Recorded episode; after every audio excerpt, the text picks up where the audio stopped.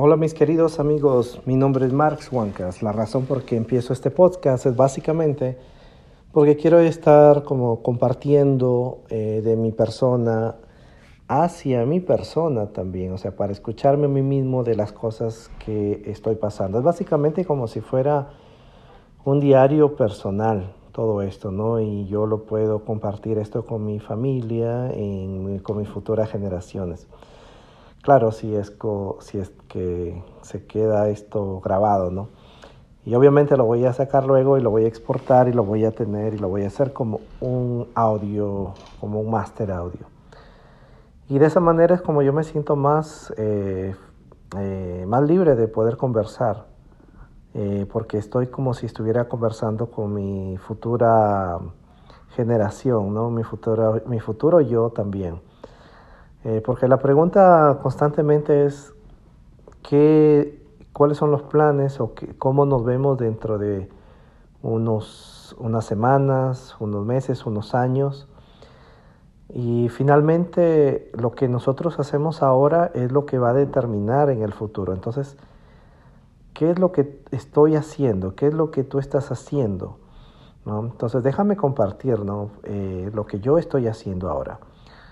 Ahora estamos, a ver, déjenme checar la fecha, estamos 14 de julio del 2020. estamos en plena pandemia del COVID-19. Estamos con muchas limitaciones y la gente ha tenido que reinventar muchos aspectos de su vida. Eh, ¿Qué está pasando ahora? Muchos niños, por ejemplo, estudian a través online, las escuelas online se han proliferado son más. Eh, yo también tengo una pequeña escuela online. Una de las cosas que yo hago, de las tantas cosas que yo hago, es mariachi. Entonces, esto eh, es una música, es un estilo que me gusta. Me encanta demasiado. Pero yo estudié en un conservatorio, en una escuela de música, llegué a tocar en una orquesta sinfónica eh, profesional en Perú. Y gracias a Dios me fue muy bien. Luego migré a Estados Unidos, a Salt Lake City, Utah, es donde estoy ahora, y compartiendo todas estas experiencias para las personas que me están escuchando. pero ¿qué es lo que estoy haciendo yo ahora en estos momentos? Hace, unos, hace unas semanas más o menos estuve escuchando unas, ah, unos audios, unos videos de lo que es eh, real estate digital o bienes raíces digitales. Entonces, em, me llamó mucho la atención porque yo hace unos tres años estuve muy involucrado en lo que es los bienes raíces, en cuanto a los fix and flip, en cuanto a lo que es las, este, las casas, cambiar, renovar y toda esa cuestión, yo estuve muy, muy, muy involucrado. Entonces, la razón entonces la razón por que estamos haciendo ahora todo esto es básicamente eh, para yo poder compartir algunas experiencias que he tenido. Entonces el real estate eh, digital, que es básicamente, es muy similar al real estate físico, donde hay casas, hoteles y todo eso, pero en este caso es digital. Ahora, ¿qué quieres, qué, como qué exactamente me refiero? O sea, si, yo pondría un ejemplo, son videos de YouTube, cursos online, eh, por ejemplo, crear una, una base de datos de unas personas eh, que te admiran, que te quieren o que tienen los mismos intereses que tienes tú. Entonces yo me siento pero muy, muy comprometido en poder compartir las cosas que he vivido. No, me siento muy, eh, ¿cómo le digo? Eh, hay muchos aspectos, pues, cuando tú emprendes en tu vida, ¿verdad? Hay cosas muy buenas, muy positivas, hay muchos éxitos, muchas victorias. A pesar de que tú te ves exitoso o lo que la persona te pueda percibir de ti, sin embargo, no siempre ha sido así, ¿verdad? Porque el éxito es solamente la punta del iceberg, ¿verdad? O la punta del iceberg o de los témpanos. Eh, por abajo está todo el trabajo, el trabajo duro, las horas, las amanecidas, los esfuerzos, los sacrificios y las inversiones y todo lo que tú eh, solamente puedes saber eh, porque lo has vivido. Eh, esto es una de las cosas que yo voy a compartir y conversar con todos ustedes en estos podcasts que he tenido. ok, entonces en realidad yo estaba pensando que voy a organizar mis conocimientos y voy a empezar a darlos, pero después yo dije, no tengo tiempo para eso.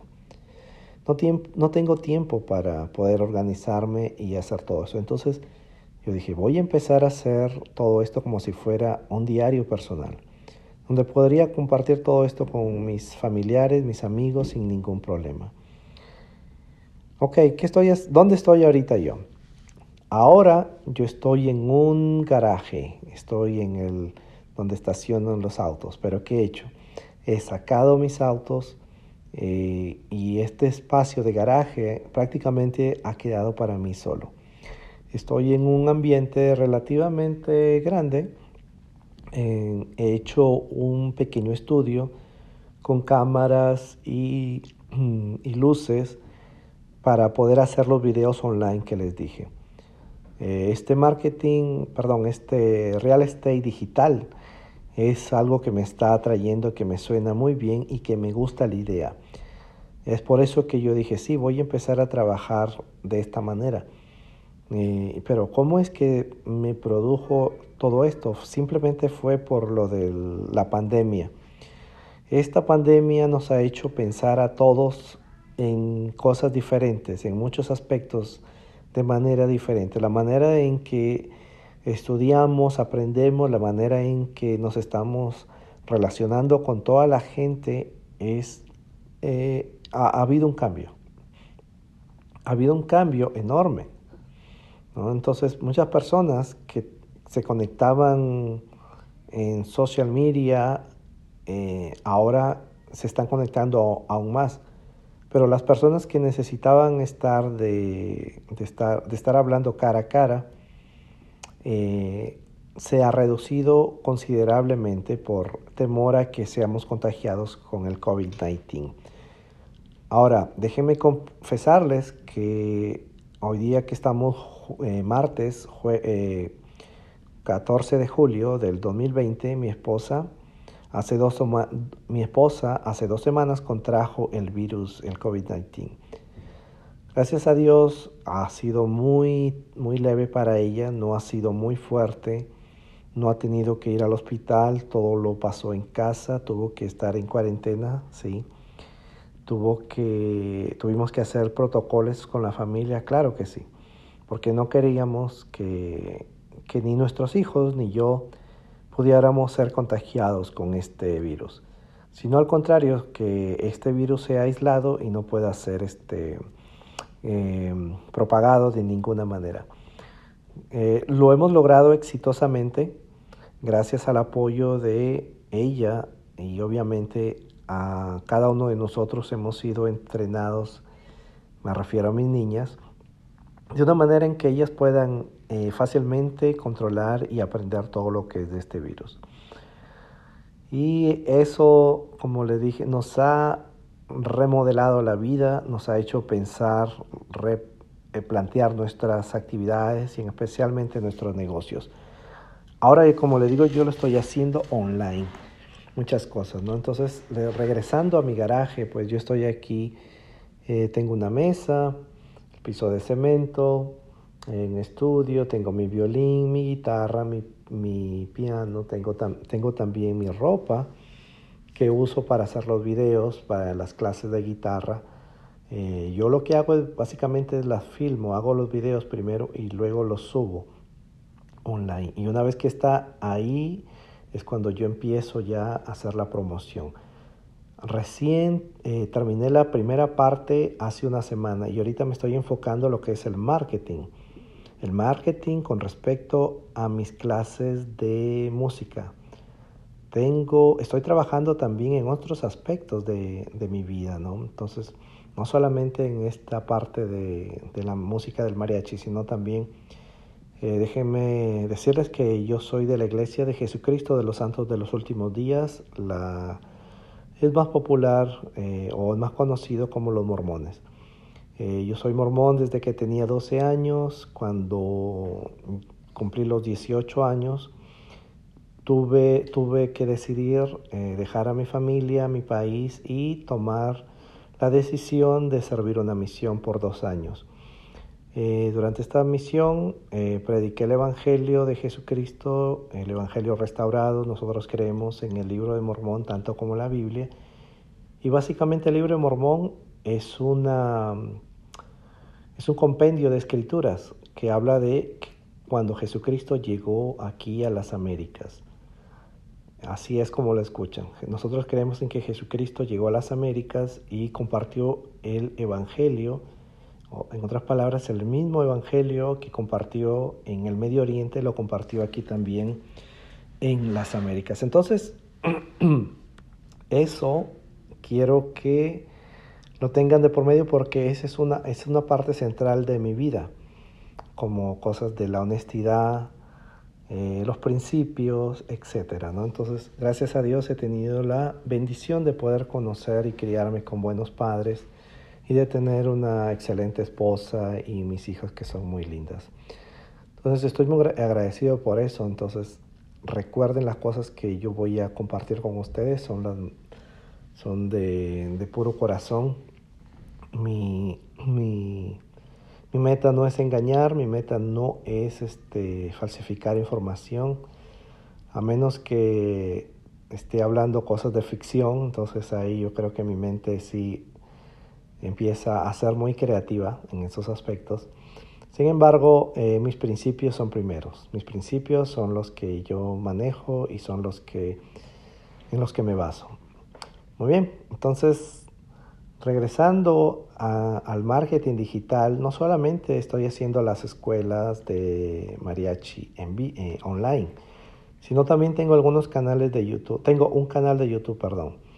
Eh, tengo alguna música para meditar, una música para descansar, también tocando violín, también tocando mariachi, enseñando mariachi y algunos detallitos, algunas cositas más que me gustan. Entonces, eh, yo quiero mostrarme como soy.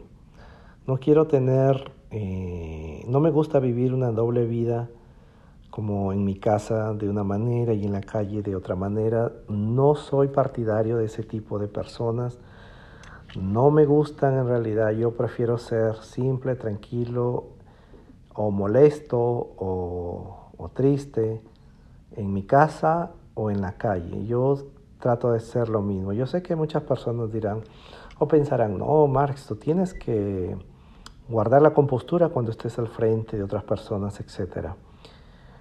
Mm, yo pienso diferente. Yo pienso que debemos ser transparentes siempre cuando estoy escondido o cuando estoy en público. Porque de ahí hay muchos aspectos que muchos aspectos negativos que la persona empieza a desarrollar y nos llevan a muchas a muchos caminos oscuros, ¿no? Tenemos, por ejemplo, esta cuestión del, del COVID-19. Todos sabemos que el COVID-19 no es un virus natural, sino que fue un virus diseñado en un laboratorio. ¿Con qué fin? Obviamente no es un fin bueno. ¿no? Entonces, cuando tú te vas cuando tú te vas a esos lados oscuros, empiezas a caminar poco a poco, ahí es cuando tú entras en conflictos con tu vida. No puedes ser eh, transparente, tienes que esconder algo, ¿no? Tienes que, como, eh, como en un barco, ¿no? los compartimientos son diferentes, son cada compartimiento eh, es, parte del diseño de un barco, porque si se va, si es que algún, si es que hay algún hueco, alguna falla en un compartimiento, ese compartimiento se cierra y el barco ya no se va a hundir, o por lo menos va a demorar, y va a haber tiempo en que lo salven. Eh, pero esos son los barcos. El ser humano, muchas personas tienen ese tipo de comportamiento. Eh, hacen ese tipo de compartimientos en su vida. viven una vida de padres eh, por aquí, otras de otro tipo de personas por allá, otro de otro tipo de personas a escondidas, otro de otros tipos de personas como, como figuras públicas. hay muchísimas maneras de, engañar a la gente.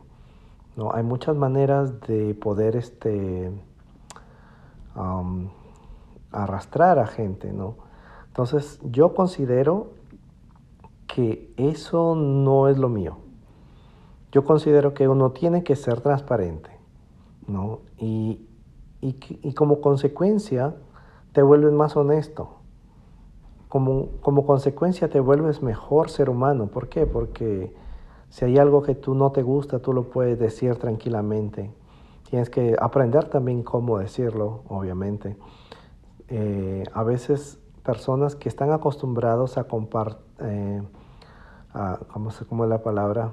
Eh, a veces se me cruza el inglés un poquito. Este, tienes que, con, bueno, tienes que dividir tu vida y lo hacen tan bien que son un tipo de personas en su casa, son otro tipo de personas frente al público, son otro tipo de personas frente a los padres, a los hijos, a la, en la escuela, etc. Es, para mí es algo, eso es algo muy malo, porque te lleva a caminos oscuros.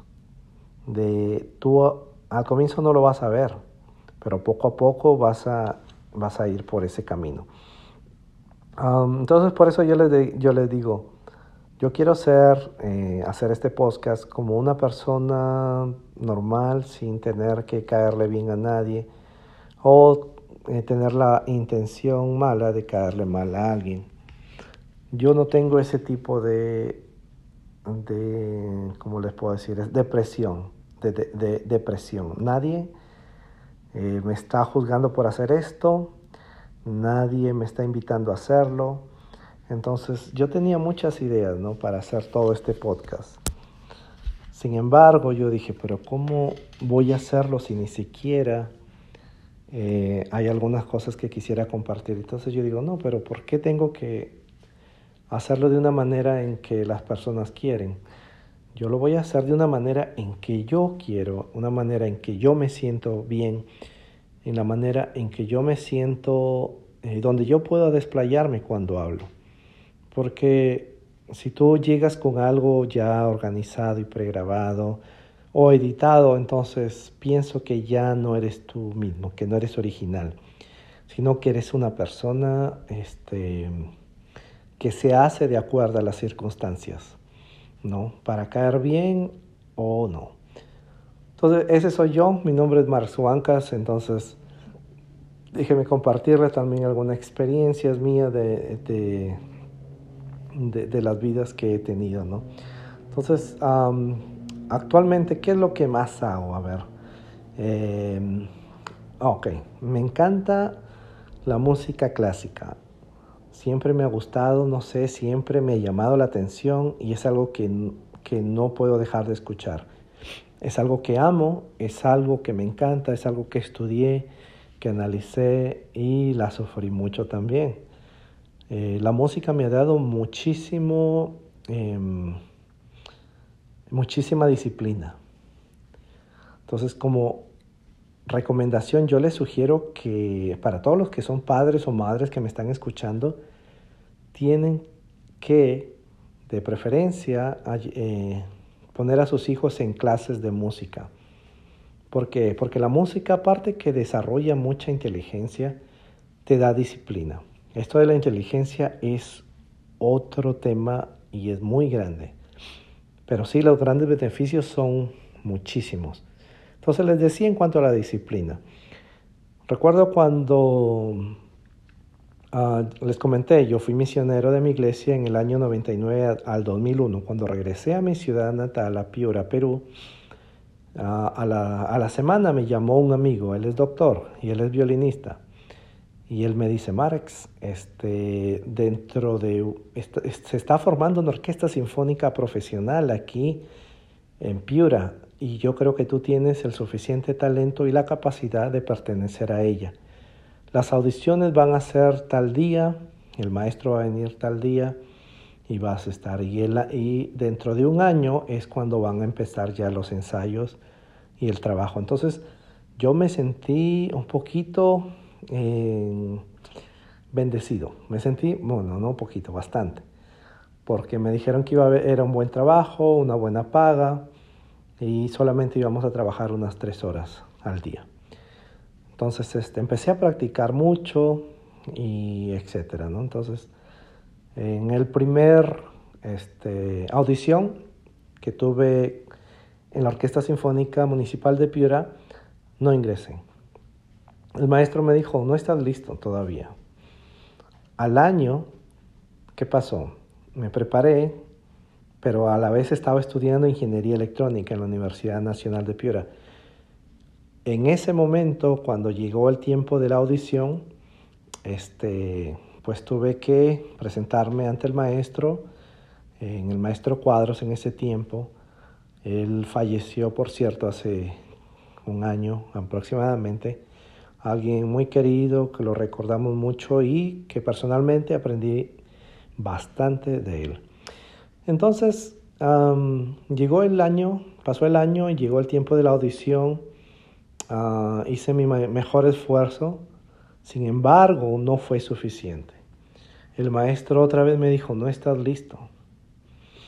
Y el concertino, o sea, el, el, violinista principal, le dijo, maestro, cuadros, yo conozco a Marx, él es muy talentoso, lo único que pasó es que escogió una obra que es, mm, estaba muy difícil. Déjenme, déjenme ayudarle, déjenme darle clases particulares y yo eh, lo voy a poner en forma para que él pueda pertenecer y tocar en la orquesta sinfónica. Entonces, gracias al concertino es que yo tuve la bendición de participar como practicante en la sinfónica y entonces tuve la bendición de poder tocar ahí por ocho años. Pero durante esos ocho años no fueron fáciles para mí. Especialmente los tres primeros tuve audiciones básicamente cada seis meses, cada tres meses. Y era difícil, era un estrés tremendo hacerlo, ¿no?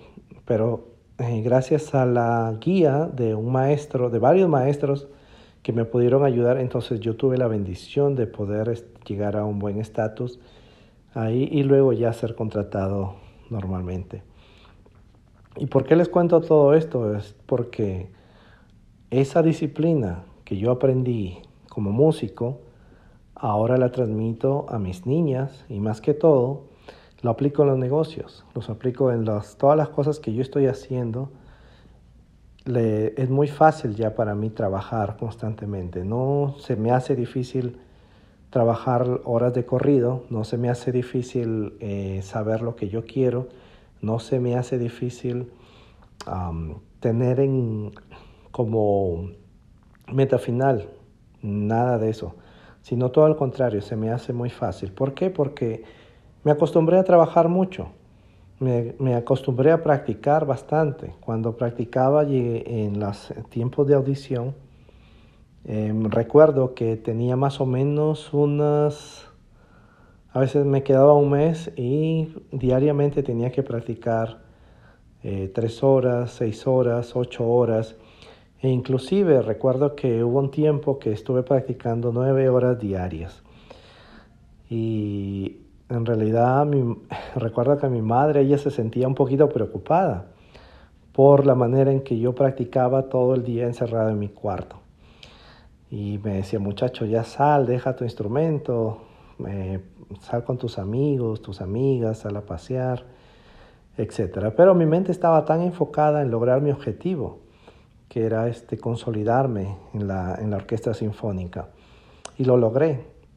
Lo logré gracias al esfuerzo, la disciplina, pero déjeme decirte que eso no es suficiente. Tú puedes tener todas las ganas, la disciplina, y todo lo que tú quieras, pero falta algo esencial, eh, que es un mentor. En mi caso, un profesor de violín. Entonces, cuando yo estuve en esa situación, eh, recuerdo que tuve un maestro que se llama Manuel Díaz.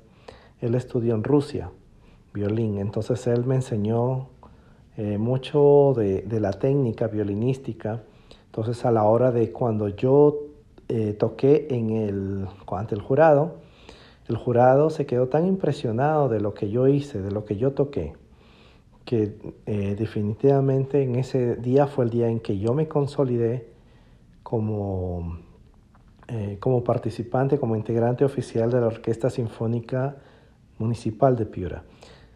Um, excelente experiencia, claro que sí, muy bonita, grande, pero me costó mucho. Como les dije, nueve horas diarias, yo creo que es muy pocas personas lo pueden lograr. Yo me siento muy orgulloso de poder compartir todo eso porque sé que el esfuerzo es importante, sé que la constancia, la disciplina, ¿no? todo eso es muy importante. Sin embargo, si no tienes una persona que te guíe, que te ayude, entonces va a estar bien difícil que puedas salir del lugar donde estás. Em, hace poco, recuerdo a mi esposa, ella me decía, mira, estoy teniendo algunos problemas con mis, con mis asesoras. El problema no son ellas, el problema son los esposos. Yo le digo, ¿qué está pasando? Los esposos no las entienden, no las comprenden. ¿Podrías hablarles tú? Yo le digo, claro que sí, a ver, vamos a ver si podemos compartir un poco de mis experiencias, ¿no? Y como esposo eh, de una líder diamante en doTERRA, hay muchas cosas que tienes que, de las cuales tienes que encargarte en casa. Por ejemplo, a veces tengo, que cuidar a las niñas, tengo que hacer la ropa, tengo que hacer varias cosas, mientras ella se enfoca en su negocio y hacer crecer al grupo. Entonces, pero a la vez eh, hay dos caminos ahí. Yo puedo, pude haber decidido hacer el negocio con ella y construir el, esto juntos, o hacer lo que me encanta también, Y ayudar en casa. Entonces yo dije, no, me gusta, me gusta mucho la música, es algo que me encanta, me apasiona. No puedo dejar, tocar de mi, no puedo dejar de tocar mi violín, mi guitarra, mi viola, el órgano, el piano y los instrumentos que yo sé. Quiero hacerlo, quiero enseñar, quiero que las personas también escuchen mi música, quiero que las personas sientan lo que yo siento cuando toco. Quiero que las personas que me escuchan o que estén a mi alrededor puedan ser influenciadas y positivamente con la disciplina que la música da. Por eso que yo dije, aquí estoy en Estados Unidos, la mayoría de personas que estamos por aquí son de México. Entonces yo dije, pues la mejor manera de poder ayudar a más gente es haciendo una escuela de mariachis para los niños, ¿no? Entonces, ahora, aquí en esta escuela no solamente tienen que tener raíces mexicanas, he, tenido alumnos que son netamente americanos, no, hablan ni español, tengo otros alumnos que son peruanos, que, que tienen mitad peruana, mitad mexicana o de otras mezclas. Entonces, es una manera de compartir, ¿no? De compartir la disciplina. Yo hasta hace dos años aquí en Estados Unidos yo enseñaba música clásica. Yo soy profesor del maestro del, del método Suzuki y yo puedo enseñar eso sin ningún problema. Y es más, lo estuve enseñando. Sin embargo, yo quise ayudar a mi comunidad, a mi comunidad latina, a mi comunidad hispana de una manera más directa, ¿no? y quienes son el futuro de nuestros país, de nuestro país, de nuestra comunidad, básicamente son los niños. Entonces yo digo, si puedo llegar a sus vidas de alguna manera, eh, eh, con la disciplina tal vez no me van a aceptar. Sin embargo, si llego de una manera más este, coloquial, como lo que es la música del mariachi, entonces sí va a suceder. Entonces, básicamente por eso decidí hacer la música mexicana. Entonces, algo, además que es algo que me encanta, que me gusta, que me apasiona. Mi niña, ella, por ejemplo, una vez estábamos eh, cantando karaoke y yo le digo, oye, este, a ver, eh, ahora cántate una canción en español. Y ella no se sabía ni una. Entonces, yo dentro de mí, yo dije, wow, como padre, es mi culpa que ella no se sepa ninguna canción en español. Así que yo le dije, Connie, trae la guitarra, vamos a aprender. Y empezamos a aprender con las canciones de Coco, de Colores, Árboles de la Barranca y otras canciones más. A pesar que, mira, yo no tengo ninguna conexión eh, genética con mis hermanos mexicanos, más bien yo soy de Perú, soy inca, mi apellido es Huancas, Eh, sin embargo, yo escogí la música mexicana para enseñarle a mi niña una manera de acercarse a nuestra cultura, porque al final eh, la, la, música mexicana, su letra está en español, los ritmos son muy parecidos, ¿no? Como las cumbias, los corridos, etc. Y entonces por eso es que fue una de las razones también de la que escogí eh, el mariachi. Entonces yo lo empecé a estudiar también al mariachi. Llegué a tocar en un grupo y, y me encantó. Es más, cada año eh, en Las Vegas se celebra el taller nacional para profesores de mariachi. Entonces yo voy ahí cada año con mi, con mi familia y la pasamos muy, muy bonito. Eh, este año no se pudo hacer por esta cuestión del COVID-19, del COVID-19. Se tuvo que cancelar y es más, eh, la semana pasada hubiera sido. Sin embargo, pues nos la perdimos por todo esto. Y me siento muy contento de, de hacer todo eh, esto, lo del mariachi. De verdad que sí me llena y, es una manera de ayudar a, a nuestra, a nuestra futuros, a nuestro, al futuro de nuestra comunidad. Que desarrollen un amor por sus raíces y por su idioma. Bueno, mis queridos amigos, eh, yo les voy a dejar ya. Estoy muy contento de haber conversado y contarles un poquito acerca de mi vida. Este es mi primer podcast. Eh, no, lo nunca, no lo había hecho antes. Así que si hay alguna falla o error o horror que ustedes puedan detectarme, por favor, eh, perdónenmela, pásenla por alto y obviamente está para mejorarse. Que el Dios, bueno, que Dios les bendiga y que tengan un buen día.